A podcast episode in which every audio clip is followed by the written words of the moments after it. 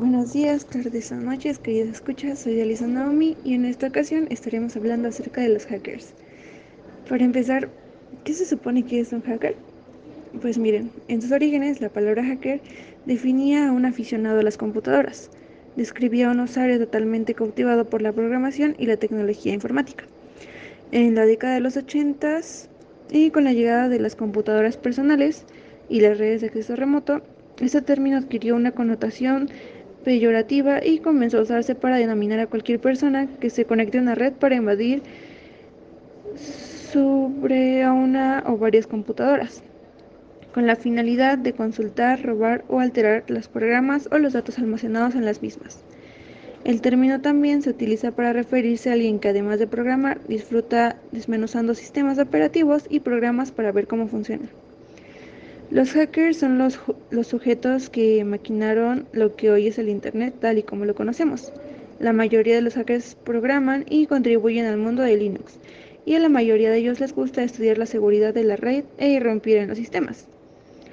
Los hackers son usuarios muy avanzados que por su elevado nivel de conocimientos técnicos son capaces de superar determinadas medidas de protección. Su motivación abarca desde el espionaje industrial hasta un mero desafío personal. Internet con sus grandes facilidades de conectividad permite a un usuario experto identificar el acceso remoto a cualquier máquina conectada de forma anónima. Hay quienes los describen como los ninjas modernos, pero a diferencia de estos, los hackers no llevan artilugios ocultos ni armas para atacar. Lo más frecuente es que se encuentren frente a una computadora y un teclado. En la mayoría de las ocasiones, o sea, casi siempre, pues operan solos. Ok, sobre la actitud de un hacker. Pues por esto digamos que hay que meterse en la cabeza de los verdaderos hackers de élites, los cuales resuelven problemas y construyen cosas, no al revés. Creen en la, la libertad y la ayuda mutua voluntaria. Rara vez son egoístas y proveen a la comunidad con la información y el conocimiento adquiridos con la práctica. Para ser aceptado como un hacker, tienes que comportarte como si estuvieras este tipo de actitud tú mismo y no comportarte como si tuvieras la actitud que tienes. Tienes que creer realmente en la actitud. No hay vuelta de hoja. Ok, ahora sobre la ética del hacker, ya que pues claramente también tienen una. Lo ideal en un hacker que ha descubierto algún tipo de vulnerabilidad, digamos, mm, por ejemplo, en una página corporativa, no es descargar ningún dato comprometedor ni archivos en ningún tipo de formato. No se imprimen pantallas, no se copian bases de datos. Vamos, ni siquiera van a anotar nada en un papel.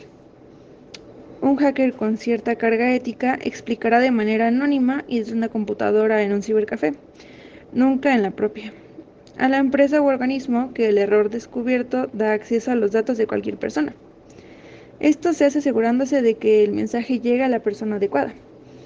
Ahora bien, en caso de que pues no se siguieran las indicaciones o se ignorara por total la advertencia, puede llamarse por teléfono público al departamento técnico o informático de la empresa para hacerle saber el riesgo que sufre. Si pasa algún tiempo y hacen caso omiso a los mensajes, pueden publicar la vulnerabilidad en algún foro de, dando los detalles del fallo de manera que otros puedan verificar el error y procedan de igual forma. Entonces, por eso comprendemos que el concepto de hacker que se tiene a veces puede ser un poco erróneo, o más bien hay algunos hackers que no deberían llamarse hackers por la forma en la que operan, ya que pues estos personajes principalmente piensan en los demás y pues quieren ayudar. Espero que esto haya sido de su agrado Muchas gracias, nos escuchamos después.